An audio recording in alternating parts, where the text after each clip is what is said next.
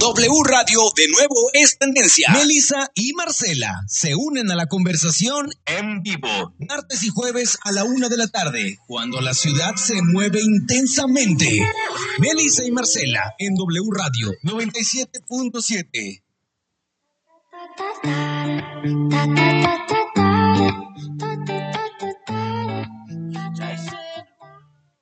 Muy buenas tardes, martesito de Melissa y Marcela, ¿cómo están? Muchísimas gracias por sintonizarnos otra vez siempre les doy mucho las gracias, pero es que me encanta que nos, que nos dejen entrar en sus, en sus radios, que nos estén escuchando por prendelradio.com y si se lo, y si se lo perdieron, pues que después lo descarguen del podcast, ya saben, en todas las plataformas digitales, que nos sigan en redes sociales. Marcela, ¿cómo estás?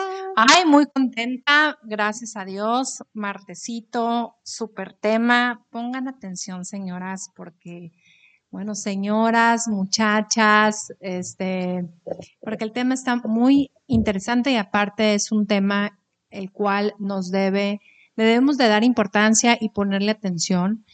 Y además estamos en octubre rosa, ¿no? octubre rosa, este, pues conmemorado, o no sé cómo le, le digamos, se le, se le diga, pero es el mes al que todas debemos de tener ese cuidado de checarnos. Pues yo creo que todos los meses, todos los meses pero, pero sí se le ha destinado como que este mes en especial el, el cáncer de mama y, qué bueno que, se hacen estas campañas porque es un cáncer que es a, nivel mundial el número uno, que ahorita nuestro experto nos va, nos va a hablar más del tema, pero detectado a tiempo es casi este, e, es una tasa muy, muy alta, más del 90% de, de ser curable pero, pero pues que sí aqueja a muchísimas mujeres y, que sí queremos saber más del tema. Eh, está con nosotros el doctor Mao Jin Soto. Él es médico ginecólogo y mastólogo por la Universidad Autónoma de Guadalajara y el Instituto Jalisciense de Cancerología. Este, él ahorita está laborando en el Centro Médico de la Mujer y en el Hospital Regional Iste Clínica de Mama. ¿Cómo estás, doctor? Bienvenido. De verdad, estamos súper emocionadas de tenerte aquí porque además de ser experto en el tema, eres un excelente doctor. Yo soy tu fan, además de que soy su paciente, mi bebé nació con él. Entonces, pues la verdad, estoy encantada de que hayas aceptado nuestra invitación de estar hoy en los micrófonos del programa. ¿Cómo estás? Buenas tardes. No, un placer estar aquí con ustedes conviviendo y gracias por las porras que me echas. Nos conocemos de tiempo atrás. Eh, eh, como dicen, sí, definitivamente octubre será destinado el mes rosa desde 1992. Fíjate, eh, sin querer, desde 1992, por una corresponsal en lo que estamos hablando ahorita, fue hecho por la Organización Mundial de la Salud. De ahí para acá, el octubre específicamente al moño rosa.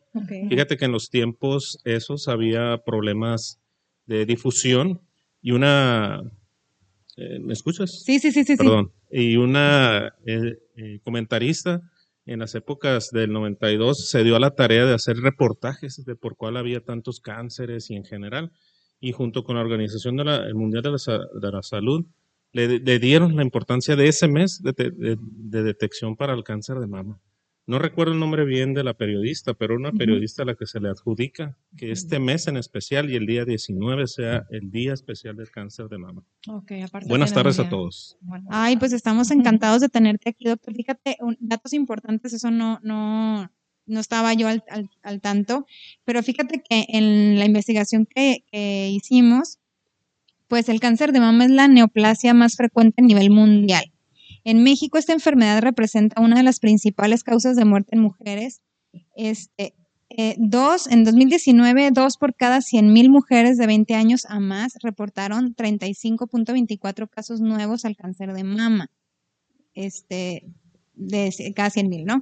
Este, a, nivel, a nivel nacional, la tasa de mortalidad por cáncer de mama es de 17.19 defunciones por cada 100.000 mujeres de 20 años o más y como mencionabas antes de entrar al aire, es el número uno a nivel mundial en 2020. Es de verdad alarmante las cifras, pero empezamos por, ahora sí que por las bases. Dice que es la neoplasia más común. ¿Qué es neoplasia? Empezando por ahí. Buena pregunta. La neoplasia es una enfermedad, no específicamente de la mama, ¿no? La neoplasia es una enfermedad que hace a nivel celular que las células estén anormales.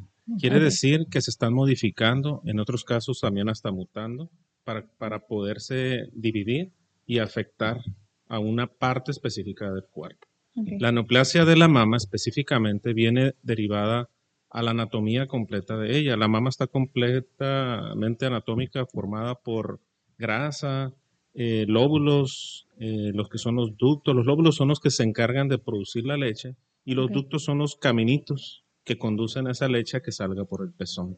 Por eso puede haber neoplasias eh, benignas y neoplasias malignas. No necesariamente una neoplasia es algo maligno. Es no, algo no hay que- alarmarse cuando se escucha la palabra. No, para nada. Inclusive la palabra tumor tampoco. Las palabras de tumores en cualquier parte del cuerpo no necesariamente es algo maligno. Eso Pero tú hay lo que escuchas y bien. te Claro, morir. impacta porque el- la palabra tumor y neoplasia casi siempre va de la mano con algo de cáncer. Sin embargo, hay que quitar eso bien de la cabeza, que los tumores y las neoplasias no todas son malignas. Hay tumores y neoplasias benignas o premalignas que, que se pueden detectar muchas veces a tiempo. ¿no? Ya cuando una neoplasia se habla de algo maligno, definitivamente es un cáncer.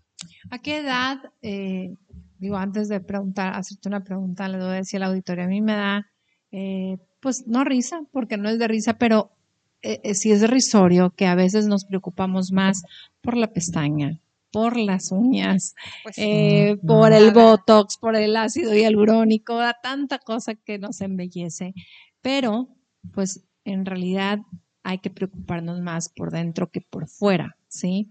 Eh, y muchas veces ponemos el pretexto de cuando hay estas campañas fuertes o que eh, regularmente vamos a revisión con nuestro ginecólogo, pero en sí hacer el estudio de, de prevención se me hace mucho más importante que le tenemos que dar un tiempo en específico, así como van y sacan su, su cita y yo tengo amigas que no se pierden. La o sea, cana la- es lo de hoy. Ah, Váyanse par- que tiene que se vean la cana. Sí. Váyanse a checar. es importante checarse. Ahora.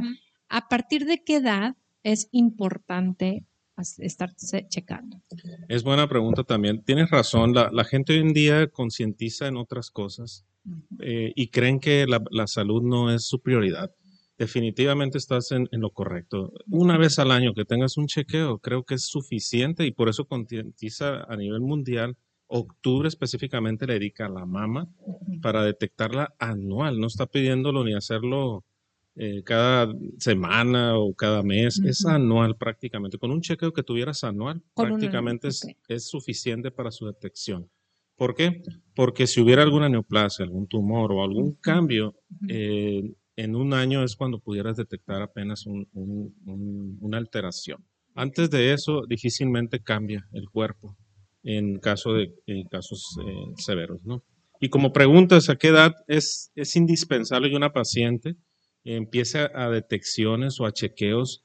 Específicamente en mama, las pacientes arriba de 25 años, de ahí en adelante, son candidatas a que tengan detecciones. Las principales eh, son autoexploración, definitivamente, y la otra es hacerle chequeos ultrasonográficos. Si la paciente verdaderamente no tiene la necesidad, por algún motivo, de estarse revisando con el- su ginecólogo o mastólogo, pues autoexploración es la número uno de las detecciones. De ahí en adelante, toda paciente que por lo menos después de esa edad ya tenga un hijo o sea embarazado, definitivamente tiene que ir año con año.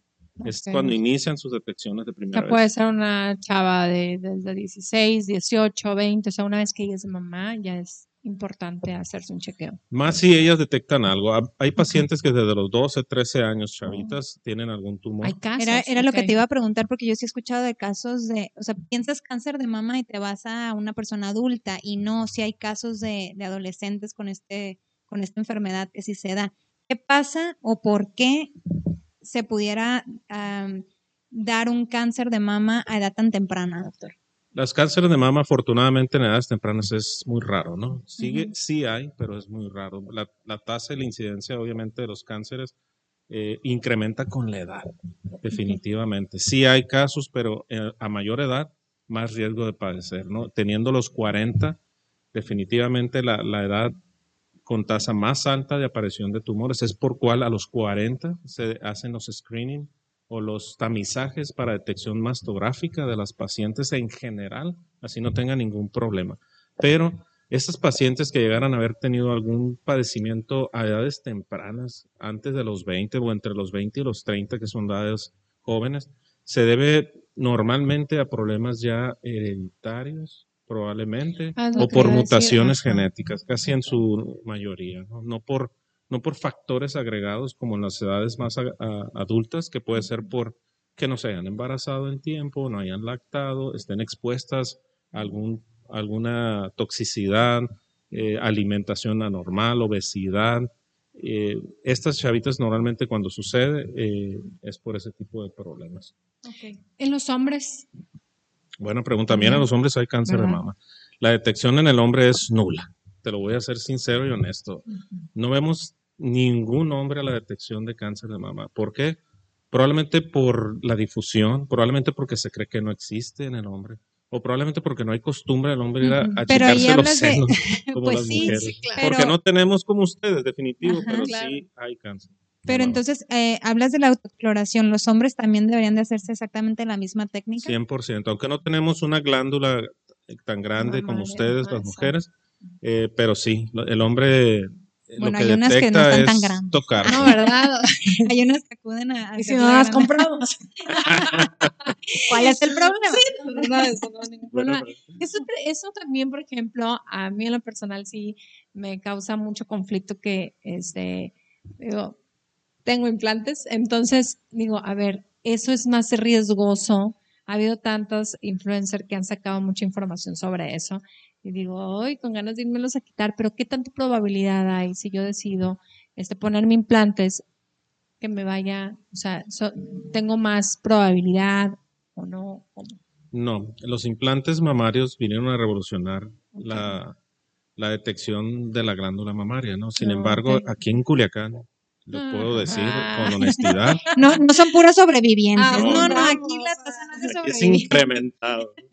Eh, cada vez, a lo mejor de 10 que vemos a la, ex- a la, a la consulta, a lo mejor la mitad tienen eh, implantes, ¿no? Sí, claro. Entonces, definitivamente el implante cada vez es de mejor calidad, con menos riesgos y no hay una tasa que me diga a mí que el que tengas un implante mamario te aumenta el riesgo de cáncer de mama. Eso es, es mentira. Así que tranquila, señora. Entonces, ¿qué está pasando? De hecho, una vez yo te lo pregunté, pero pues ahorita para el auditorio que les esté claro, ¿qué es lo que está pasando también, saliéndonos tantito del tema, pero dentro de la misma pregunta, con, con esta corriente ahorita de, de muchas famosas que empezaron a dar, quitarse los implantes y estar con cero eh, cosas artificiales porque Con cero O- o chichi. hay dilo, riesgo. Con cero Sí, sí. chichi. Ha venido a traer esto una revolución. No va relacionado con el cáncer definitivamente. Solamente hay un cáncer pero hay mucha relacionado. confusión. Hay un cáncer Sí. relacionado con los implantes mamarios que fue en el año 2018-19, que se relacionaba con un tipo de implante marca y, y específico, Ok. pero era un tipo de cáncer no mamario, era un, un cáncer de tipo linfático que se relacionó Ok. ampliamente, pero estaba encaminado específicamente a una marca, a un tipo y una característica de implante que la paciente se hizo a nivel mundial y global una campaña de que esa paciente debería quitárselos, pero se podía poner otro tipo de implantes. El- la otra campaña que ustedes están viendo en redes sociales de las actrices y, y modelos hoy en día que se están quitando los implantes no es tampoco por cáncer, se lo están haciendo por un problema de salud tipo eh, de dolores. Hay una enfermedad medio nueva que no está investigada tampoco, pero que se llaman contracturas eh, y, y dolencias de tipo musculares a nivel de los, de los senos.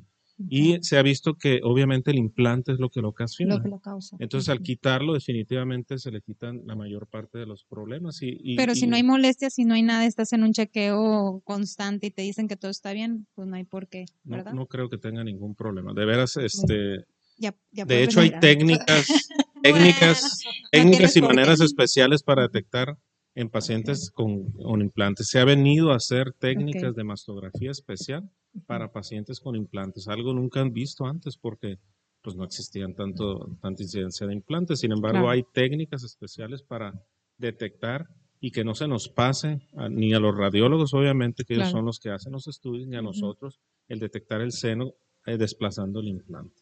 Así que la respuesta es, eh, pueden estar seguras con implantes, solamente colocándoselos con su médico certificado, Claro, eso es muy especialista, importante. Sí, sí. eh, plástico y obviamente antes y después de aplicarlos una detección, ya sea Ok. mastográfica, si son entre 35 y mayores, o ultrasonográficas si son menores previo a la colocación, porque puede haber tumores desde antes que, que no se detectan, se ponen implantes y al rato salen con el problema y creen que el implante fue el causante, causante, claro, exactamente. claro. Entonces son recomendaciones. ¿Cuál es el, la, digo aquí, para que nos, nos entiendan un poquito, cómo me puedo hacer yo mi exploración desde Ah, era mi lo que te iba a casa? Sí, o sea, una, una correcta autoexploración, ¿cómo sería?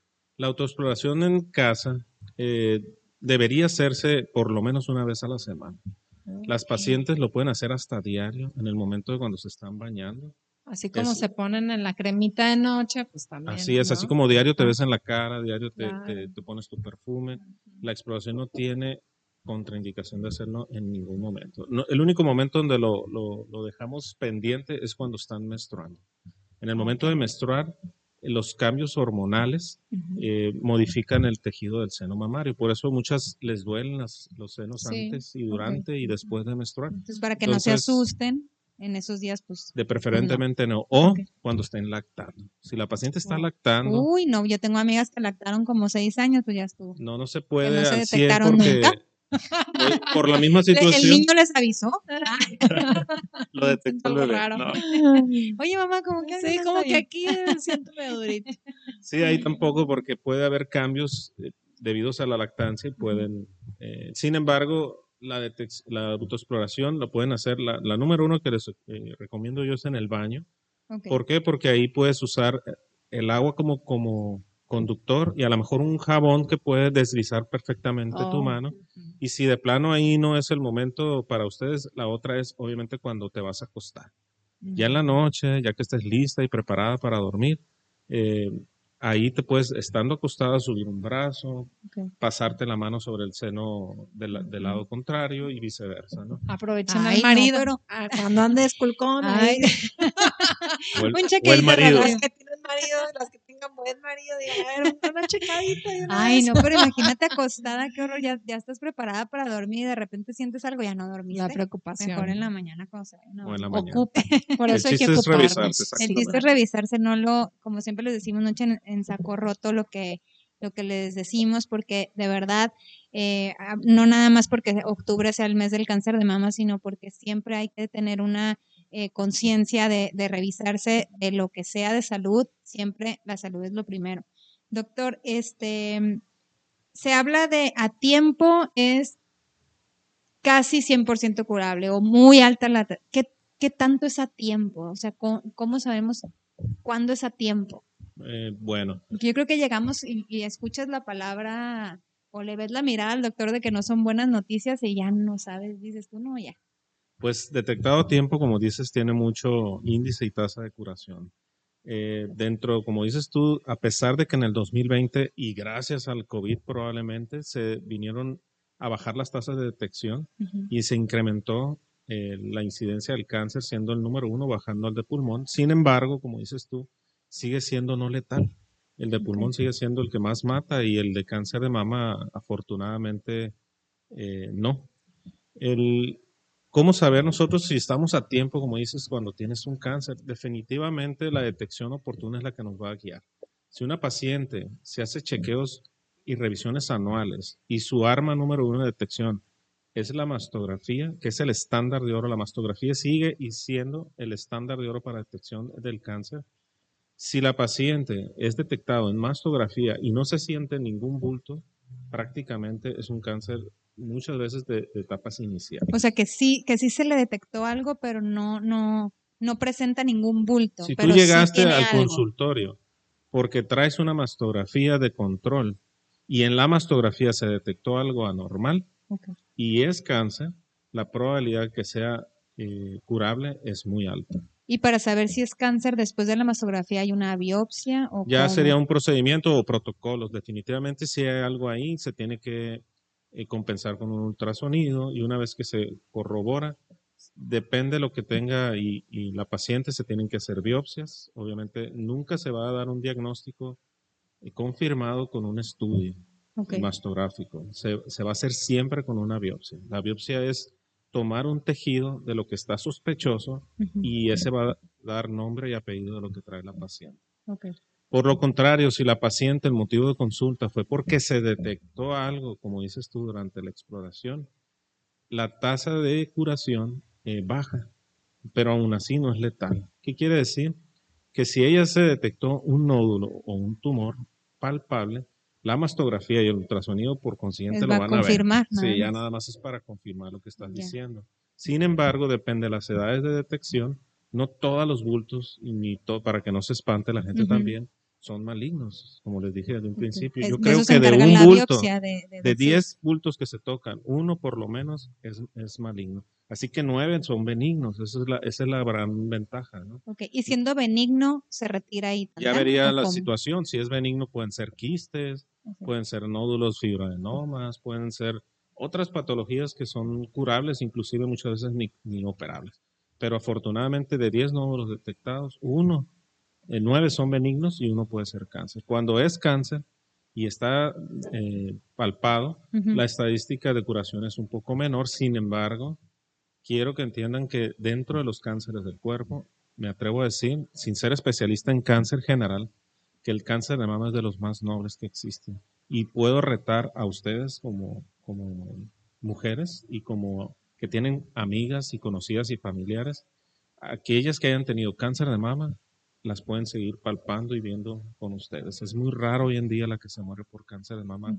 Si no, Yo lleva tengo las casos terapias. cercanos, gracias a Dios no son familia, pero casos cercanos de cáncer de mama y de las que he sabido, en este caso cuatro muy cercanas, cuatro que salieron adelante. Ahí tienes tú la respuesta que yo te Sí. digo. Afortunadamente, sigue siendo un cáncer con curación alta, A pesar de que sea detectado sin palpación o con palpación. Así que la incidencia que buscaste, que dices de arriba del 90%, es, a- es correcta. ¿no?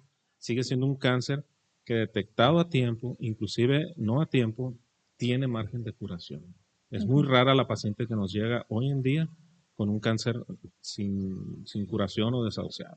Eso es para todas las pacientes.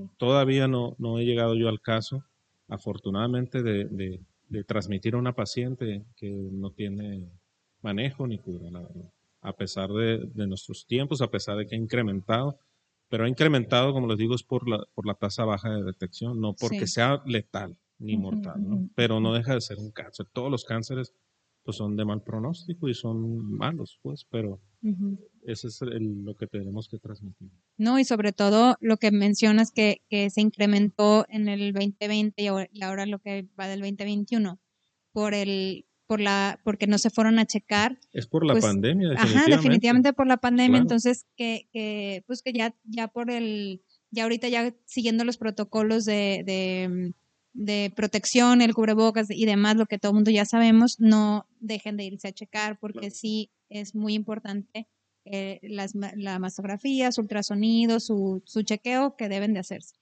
Em, a la hora de hacerse eh, la biopsia, doctor, y que ya se le detectó un tumor, pero salió benigno, ¿lleva algún seguimiento de chequeo? De decir, ok, ya sabemos que hiciste un tumor, gracias a Dios fue, fue benigno, este, o fue otra cosa que no, que, que no fue cáncer, ¿no?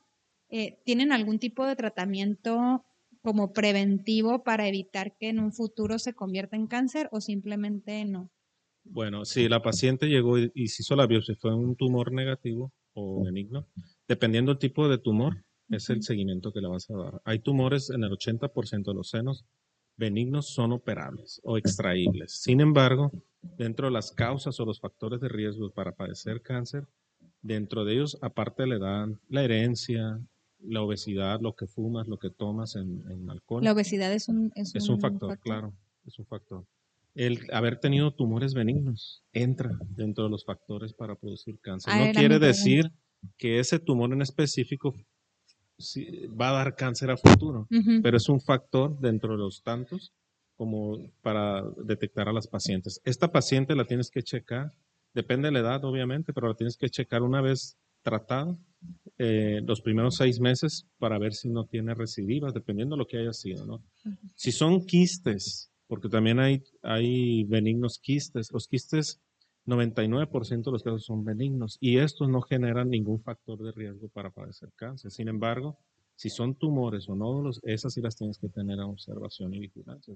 Aunque tenga 25 años la muchacha, bueno, aunque tenga 15, como dices, como las jóvenes, año con año las tienes que checar porque pueden padecer o, producir otros tumores. De claro, ya hay antecedentes. Ese es un antecedente de ella, ¿no? Histórico, de, que ya a futuro eh, lo puede acarrear o, o, padecer para los cánceres. ¿no? Ok, bueno, pues vamos ahorita rapidito un corte y regresamos con más preguntas porque sí, el tema está buenísimo. Volvemos.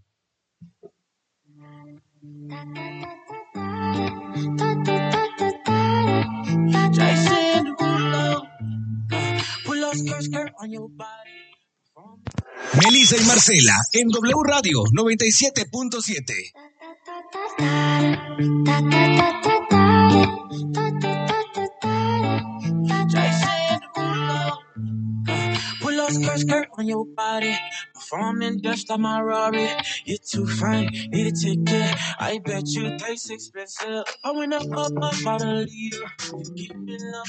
Ay, pues ya volvimos y tenemos tema buenísimo. Si nos acaban de, de, sintonizar, muchas gracias otra vez por dejarnos escuchar, por dejarnos entrar a sus, a sus oídos dirían. Y pues estamos hablando con el doctor Mao Jin Soto. Él es médico ginecólogo y mastólogo por la Universidad Autónoma de Guadalajara y el Instituto Jalisciense de Cancerología y actualmente está en el Centro Médico de la Mujer y en el Hospital Regionaliste Clínica de Mama. Y nos está hablando, pues, obviamente del cáncer de mama hoy que, que ya estamos iniciando el mes rosa, el mes de octubre, que em, por excelencia el 19 es el día dedicado al cáncer de mama, pero pues todas estamos muy empapadas de, de todo este tema durante todo este mes pero pues igual no, no hay que dejar de, revisarse, no hay que dejar de checarse, de ir con nuestro doctor de cabecera, con nuestro ginecólogo y nuestro mastólogo para, para siempre estar al día con nuestras revisiones y detectar a tiempo cualquier anomalía, no nada más de cáncer de mama, sino eh, todo lo que tenga que ver con, el, con, con la parte de, de, ginecología, ¿no? En el caso de las mujeres y demás, ¿no? O sea, no echar en saco roto, también chequeo este, de salud en general. Pero bueno, volviendo al tema, estamos platicando, doctor, ahorita fuera del aire, de varios factores que, que, influyen para, para poder ser, em, pues lamentablemente, candidatos de cáncer de mama. Pero uno, este, ya descartamos el tema de los implantes, que ya tocamos ese tema. Este, los invitamos a escuchar el podcast si se perdieron alguna, alguna de las preguntas que ya le hemos hecho al doctor.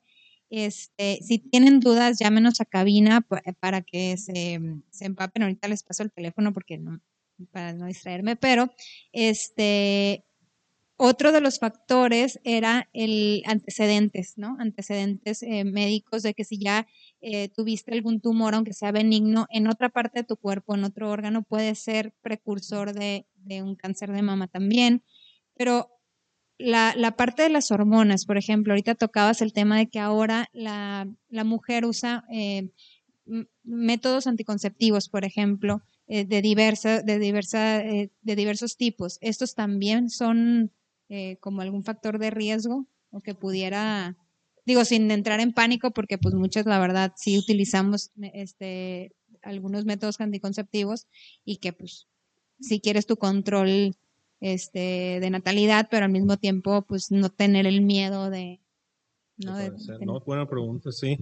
Fíjate que las causas, afortunadamente, esas en especial son de las, de las que son de bajo, más bajo riesgo, ¿no? Pero sí son de riesgo. Yo considero que las principales de riesgo, como dices tú, es este, aquellas que están expuestas a problemas de radiación, las que, inclusive las cosas nuevas hoy en día, hasta los celulares emiten radiación. Definitivamente aquellas que, se sometieron, aquellas que sometieron a algún procedimiento radiológico por, por procesos previos de enfermedades, aquellas que van, yo creo que esas son las que tienen mayor riesgo, ¿no? Afortunadamente son las que tienen bajo... ¿Cuáles son los, lo, que emite más radiación? todo lo que emita rayos X, lo que veas en las cabinas de donde te haces los estudios mastográficos y lo demás, o estudios que van específicamente a dar radiación al cuerpo por ejemplo, aquellas pacientes que padecen alguna enfermedad de la sangre o de los huesos que ocupan radiaciones específicas, ellas, por ejemplo, o las que se someten pues a hacer los estudios mastográficos, los que andan en los núcleos radiológicos, los radiólogos, los técnicos radiólogos, deben de traer, si ustedes se han ido a esos lugares, traen siempre con ellos un aparatito que se llama dosímetro. Ok. Es un aparatito Ah, sí. colgado Ujú. y ese mide los niveles de radiación. Y tienen que estárselo cambiando ellos cada cierto tiempo. Ignoro yo cuánto tiempo no. Ese detecta si ya llegó al límite de radiación, las tienen que separar y dar días de reposo y descanso para no someterse a tanta radiación. Eso aunado al equipo que ya traen esos Claro. como trajes especiales, ¿no? Sí, definitivamente. Eso es, lo mide independiente y no. Tienen cabinas como estas con, con plomo para estar evitando la radiación, pero obviamente si haces 10, 15, 30 estudios al, Claro, al no algo día, pues expuesto. tiene que estarse midiendo definitivamente. Creo que esos serían los top, ¿no? Sin embargo, desde eso hasta, por ejemplo, eh, el, el número de hijos que hayas tenido, van los, los riesgos que dices tú. Volviendo al número uno, ¿no? Y la, la número dos para mí serían las densidades mamarias, o las que tuvieron problemas mamarios, o las que no se puede detectar, aquellas que tienen senos difícil, de difícil acceso a detección. No porque tengan riesgo, pero porque no las puedes detectar. ¿Por qué? ¿Cómo? ¿Cómo? Lo que pasa es que los estudios que tenemos en día, como la mastografía, el ultrasonido, eh, son estudios que, de- que los detectan por una coloración, si lo quieres ver en las placas de blanco y negro, en, en- en blancos. Pero la densidad mamaria en esas pacientes la tienen extremadamente blanca. O sea, que Entonces, no, que no, se puede ver. Que está muy- que está muy denso. ¿Mm? ¿Qué, O sea, que está muy denso, tiene que ver con el tamaño de los senos, No, por tiene que ver con, la, con el tipo de seno que tienes. Puedes tener un seno chiquito y tienes densidad mamaria aumentada. O puedes tener un seno grande y la densidad de estar bien. No, no tiene que ver con el tamaño. A lo mejor una de cada 50 pacientes tienen densidad así, tan grave que no se puede, no grave, pero que no se puede detectar. Y esas pacientes ocupan estudios especiales como la resonancia magnética, Ay, o un estudio que todavía no llega a Culiacán, pero existe de hace como más de 15 años, que se llama tomosíntesis o, o mastografía en tercera dimensión.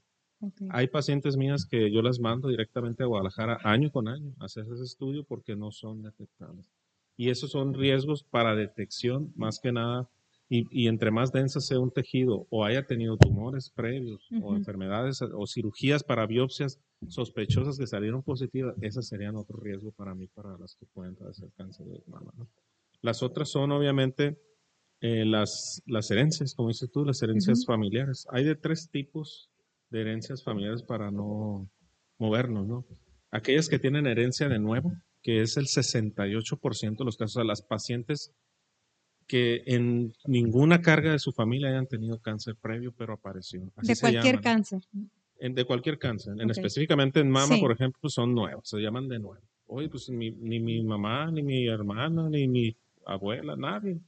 Son de herencia de nuevo. El, el 68% de los cánceres de mama se debe a esta causa. Eh, no sabemos por qué, pero es la causa más alta, ¿no? La número dos sería la que es familiar. La herencia familiar, ¿cuál es eso? Bueno, es, esa se da en el 23% de los casos. Ok. Esa sí, es aquellos que hayan tenido una o dos líneas de cánceres en familia. Ejemplo, yo, yo tuve cáncer, pero mi abuela también y, y mi mamá. Ok. Ellas sí tienen cáncer familiar, no hereditario. ¿no? Cáncer Ok. familiar es muy diferente al hereditario. ¿Qué diferencia hay de hereditario? O sea, yo, yo hubiera entendido que ese es el No, hereditario. Por eso les, les especifico. El hereditario es el porcentaje más bajo, afortunadamente, que Ok. se da en el 5 al 9% de los casos, y eso se debe eh, a independientemente de los factores anteriores, ya sea de, de carga de una o dos, las que hayan tenido mutaciones. ¿Qué es eso, doctor? Cambios en las células que van a mutar para dar cáncer de mama, como pueden ser las llamadas BCRA, no sé si lo hayan escuchado, se llaman Breast Cancer eh, Detection 1 y 2. Por ejemplo, el caso más sonado de esto es la, la actriz de Angelina Jolie, que ella se quitó los senos porque le- ella salió con este tipo de mutación. Resulta que la mamá de ella tuvo un cáncer de ovario, que tiene, el de ovario y el de mama van de la misma carga genética. Ah, ok. Entonces ella, por, por chequeo de su médico, como la mamá falleció de eso o tuvo cáncer de ovario, ella se hizo los estudios genéticos del breast cancer, uno y dos, y le salieron positivos. Esa probabilidad, teniendo los positivos, indica que esa paciente va a tener cáncer o de seno o de ovario, porque va a tener. Nada más que no detecta el tiempo ni la edad. Eso es lo importante de una revisión. Es una o un importante de una, estudio, de una revisión. Evito- Y estamos hablando que es un porcentaje del 5%. No quiere decir que todas las pacientes que nos, nos están escuchando van a ay, yo quiero que me haga ese. Pues no. Claro, el no, 5% sí, sí, de los casos, ¿no? Sí, tuvieras que tener un- Sí, si no, ya estuviéramos previo. haciendo fila todo el mundo. Claro. Ejemplo, mi mamá tuvo cáncer, ¿cómo saber yo si, si soy familiar o hereditario o de, o de mutación? Bueno, primero tienes que hacer un- ir con tu mastólogo. Hacer, hay, hay escalas que ya hechas por, por la computadora donde vas poniendo los factores. Ok. Regle a los 12, regle así, tu betal, tu betín, tum, tum, tum, tum. Y ahí te sale, sabes que tú eres candidata para hacer tal estudio y tú no. Y probablemente pues también el pago. Es un estudio que vale 40 mil, 45 mil pesos. En, Ay, no, pues espérense a que la computadora les diga. No. Exacto, no es- y aparte por el porcentaje no Ujú. es algo de screening general, Claro. pero así son los riesgos de, de herencia entre, de nuevo, familiar y por mutaciones heredita- eh, Ujú. genéticas o hereditarias. Una vez este que digo, hay muchas personas tememos o temen que pues al salir víctimas de cáncer de mama dicen, no, no, no, prefiero ni checarme porque eh, no vaya a ser que salga positiva y luego me quedo sin mis senos, ¿no? O pierdo uno. Pero hoy por hoy, pues gracias también a los implantes, una vez que pasa todo el proceso, un tratamiento, eh, pueden, o sea, reconstruir con implantes, supongo, si no, eh, pues los senos, ¿no? Entonces también muchas veces temen por quedarse, por perderlos. Sí, yo creo que el temor de muchos pacientes es el que le digas que vaya a tener algo, ¿no? ajá, Y- pero Sí, el- la, mi meta aquí también es decirles que al contrario, ¿no? O sea, tú tienes que ir claro. a, a- si tienes algo lo detectes muy a tiempo porque si no, prácticamente te- tú misma te estás poniendo una limitante para poderte tratar de la mejor manera. Definitivamente, eh, la detección, eso es inevitable, pero una vez ya teniendo el cáncer, hoy en día eh, lo que más hacemos es preservación de la mama, ya, ya no es como antes. Hoy en día la cirugía de mama va cada vez más a ser más conservadora, más recuperadora y como dices tú, hasta poner implantes durante el proceso. Esa se llama oncoplastía. El, el término onco viene del médico y Ok. plastía viene de lo que es cirujanos Sí, plásticos y ok. reconstrucción. Hoy en día está en todos los congresos que vamos, todas las pláticas internacionales, todo va enfocado a la cirugía de mínima invasión o de, o de mínimo extensión. Así que si detectas a tiempo tumores tan pequeños, pues menos riesgo de quitar el seno, hacer Claro. reducciones pequeñas y si hay Claro. necesidad, reconstruir con implantes. Y es que es lo y primero lo que se te viene a la mente. O sea, te Sí, dicen claro. cáncer de mama, dices tú, y- o Me sea, no, hombre, chis. sí. Tanto que le invertí. Tanto que le invertí. No, pero, no te pero creas, sí. el tener una paciente, yo lo veo diario. Tú le hablas, platicas, el tener una paciente que le das el diagnóstico y que verdaderamente te pones en sus zapatos, yo creo que de 10 mujeres, 7 te van a decir que le quites lo que le quites, que no le interesa. Ok, no le interesa. Definitivamente, porque Sí, claro. la, la vida. Sí, ¿no? la salud. Y No, muchas veces claro. le- les propone, ¿sabes qué? Tú eres para hacer a lo mejor una...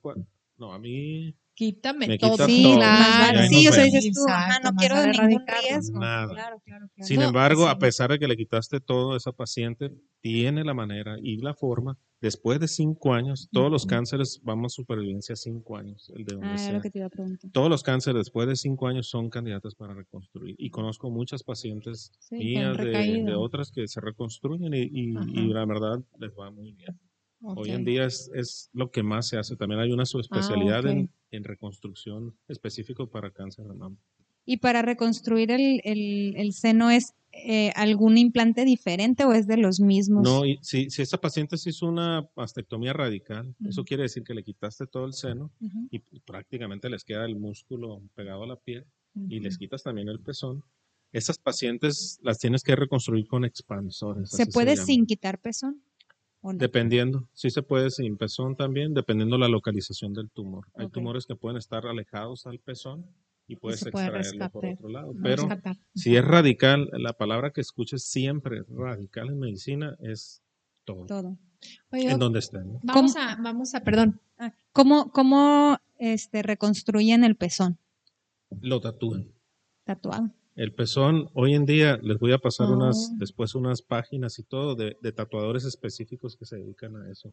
Aquí en México y en Estados Unidos. Y quedan excelente y excelentemente bien. Entonces, prácticamente es algo visual.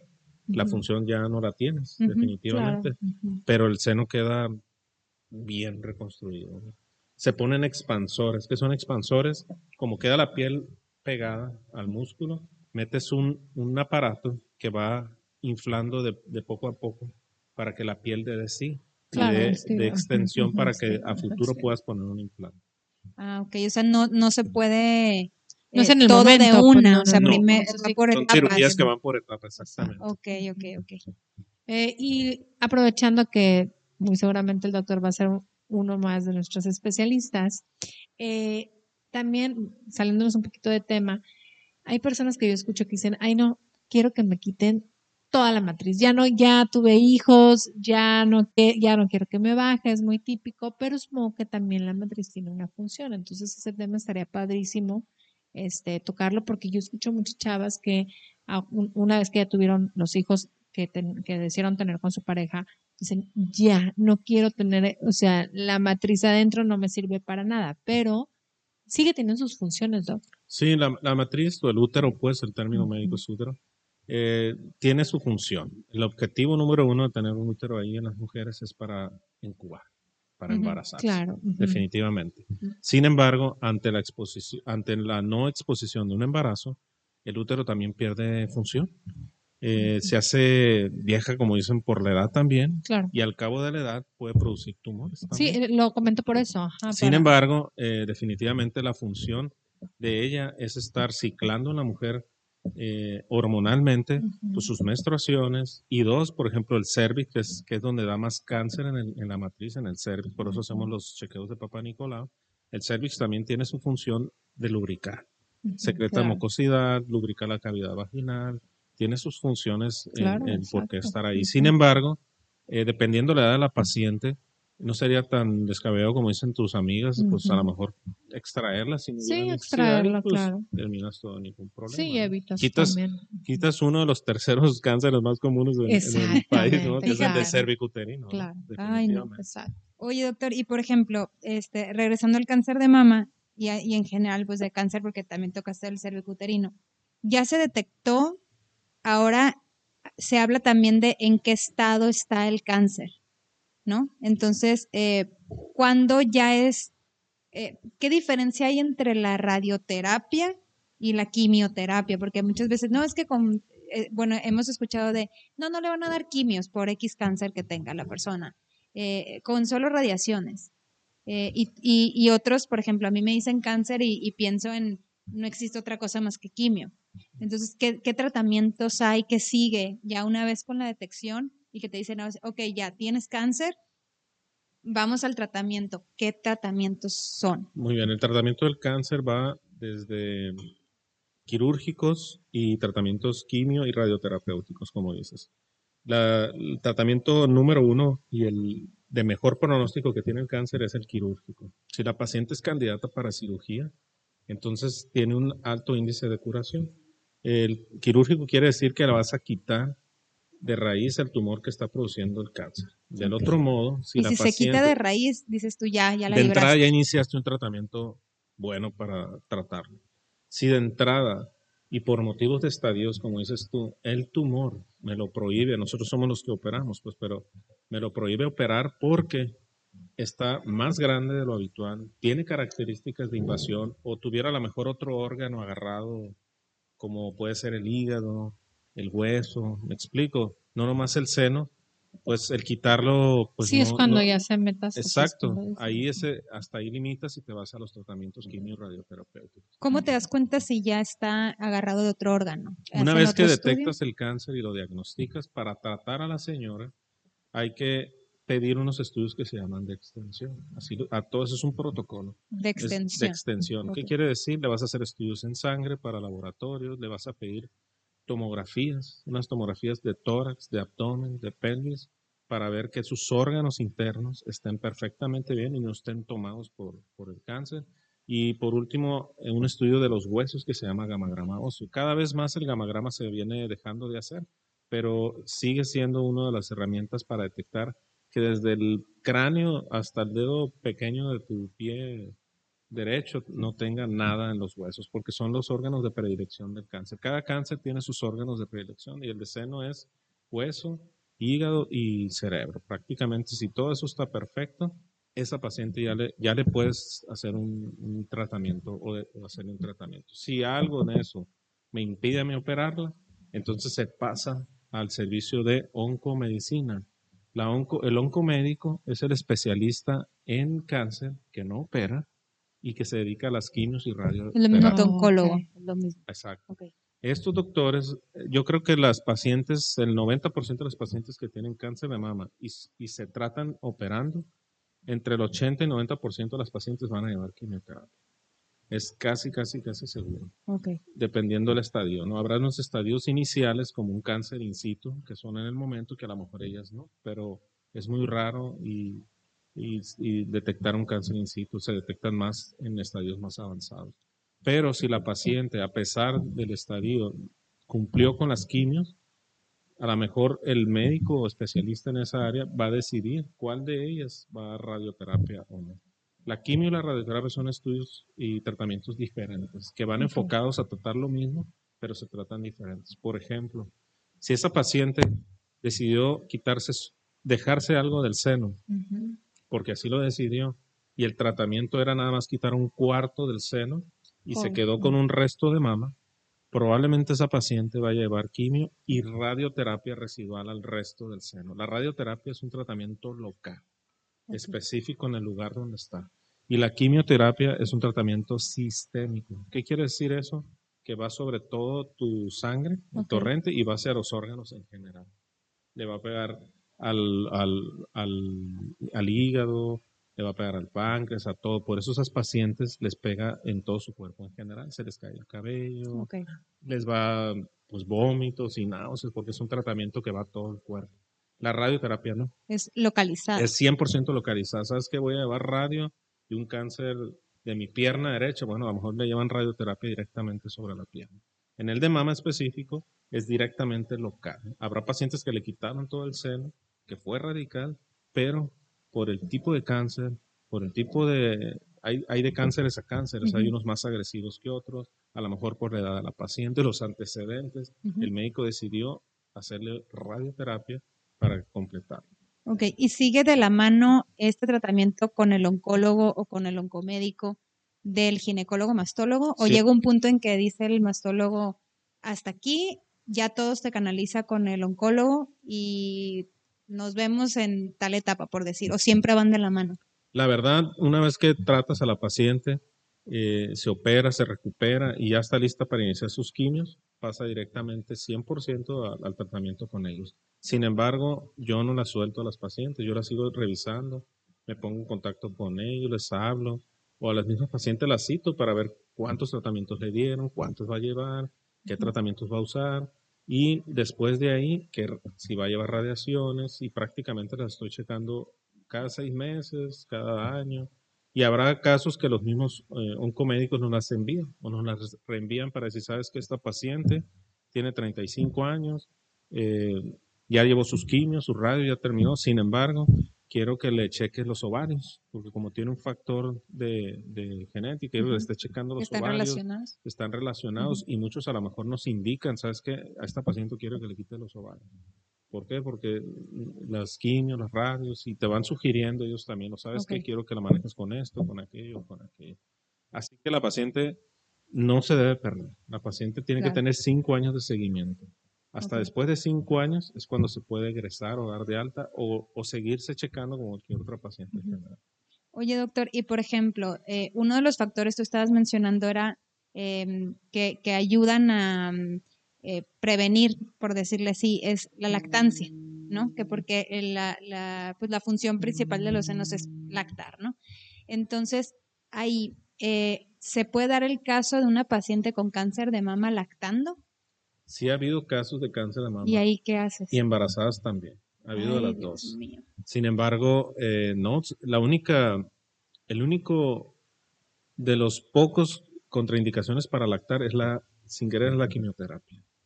Si la paciente está lactando, le detectan un tumor y urge hacer quimioterapia, se suspende, la lactancia. Pero si hay radioterapia ahí no se tiene que suspender. Yo creo que también. Nunca va a haber radio antes de una quimio. Ok, siempre es después. Siempre es O después. sea, primero vas a, a la quimio y ya luego te sugieren si, eres, si, se, si se debe usar radioterapia. En efecto, no, no vas a iniciar radio antes de una quimio, eso es definitivo. ¿En ningún caso? ¿O Yo creo que habrá este? casos en particular, ignoro Ah, yo ya específicamente cuál caso, porque eso lo ven los oncomédicos, Ujú. pero casi siempre van después de las quimios. Una vez que terminaste las quimios y que ya pasaste el proceso de quimios, se van a radios. Es muy rara la que inicie primero con radios y después la otra, ¿no? Y en el o caso... solamente con radios. Ah, ok, disculpa. Y en el caso de, por ejemplo, quiero entender que si tú estás en, eh, lactando, ya tienes a tu bebé y te mandan a quimioterapia, pues obviamente suspendes y fórmula y demás. Embarazadas las mujeres que se someten a quimioterapia, ¿cómo? Ahí, o sea, los riesgos ahí al bebé. dependiendo, que- exactamente, ahí dependiendo el estadio, cómo lo agarres el cáncer y, el, y el- las semanas de gestación del embarazo. Muchas veces, desafortunadamente, si el cáncer va a poner en riesgo, acuérdate que en, en el binomio mamá-feto, siempre, si hay un factor así de vida y muerte, nosotros vamos a ir sobre la mamá. Desafortunadamente. ¿Por qué? Porque ella es el, el fruto, pues, de- ella, Claro. perdón, ella es la, la- la que va a dar el fruto del baby. Pues si no hay mamá, después no va a haber bebé, ¿sí me explico? Depende el caso, las semanas y en particular, si el onco te dice, ¿sabes qué? Esta paciente la tienes que operar, esta paciente le tienes que dar quimios o se muere, pues le das quimios y la operas así como esté. Si el bebé tolera las quimios, si el bebé la hace con todo lo demás, bien, pero ya no queda como para nosotros en segundo término. ¿no? Y por- definitivamente es algo que afecta, la- las quimios es algo ¿En qué, malo. en, qué, ¿En qué las afecta? En muchos por pueden, ejemplo, depende de las semanas, puede haber hasta que se vengan los productos, que fallezcan, ok. o que en otros casos que lo agarres en semanas muy iniciales y hasta que los aborten.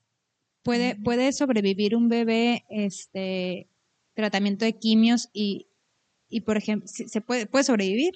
Pues fíjate que la vida se aferra. Yo, yo ignoro la verdad y no he tenido casos tan así porque eh, pues no hubiera, no, no creo que hubiera estadísticas de, a ver, vamos a poner a 20 mamás y vamos a darle equipo. No, ¿verdad? no van a hacer un, estudio así porque pones en riesgo la vida, pero creo yo que habrá casos que la vida se aferra como la pongas. Sin embargo, es muy agresivo. Si a la persona en sí afecta su cuerpo, en el cabello, lo que te dije, todo, imagínate cuando más a un, a un bebé que depende de ti, pues, de tu, de tu Ay, no, ni ser, pues. Claro. Pero son casos, para que estén tranquilas, pues muy inusuales también. Ok. Sí hay cáncer Pocos, y embarazo, pocos, claro. eh, embarazo y cáncer, no nomás de mama, de ovario y de otros.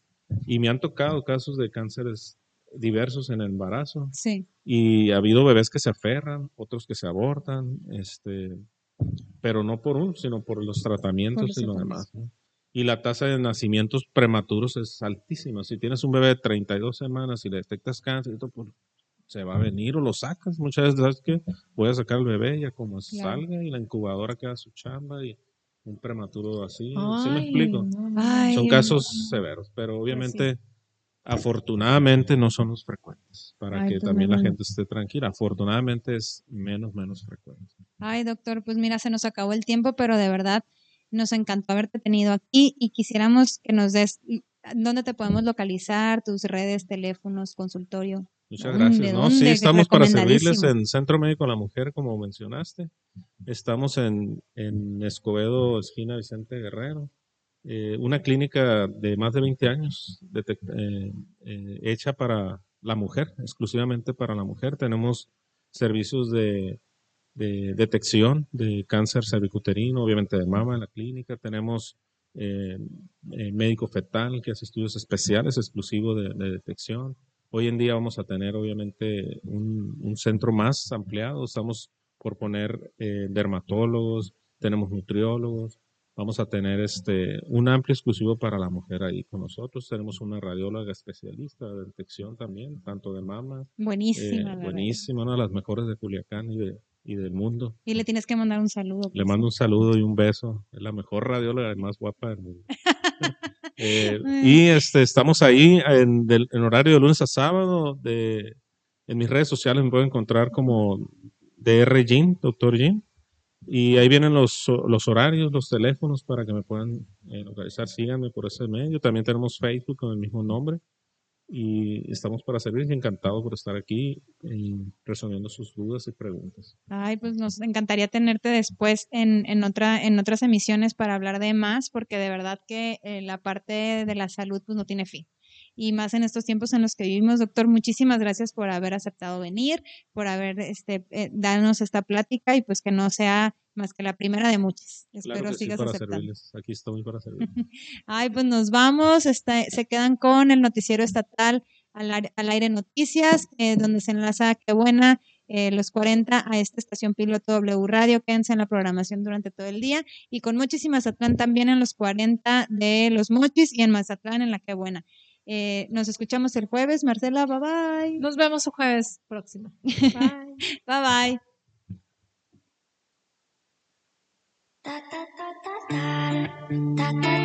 Síguelas en W Radio 97.7. Una producción de Grupo Radio TV México. W977 es la estación. Matrón, soluciones en acero. Venta general de acero estructural, cortes y dobleces en general. Fabricación de materiales para carrocería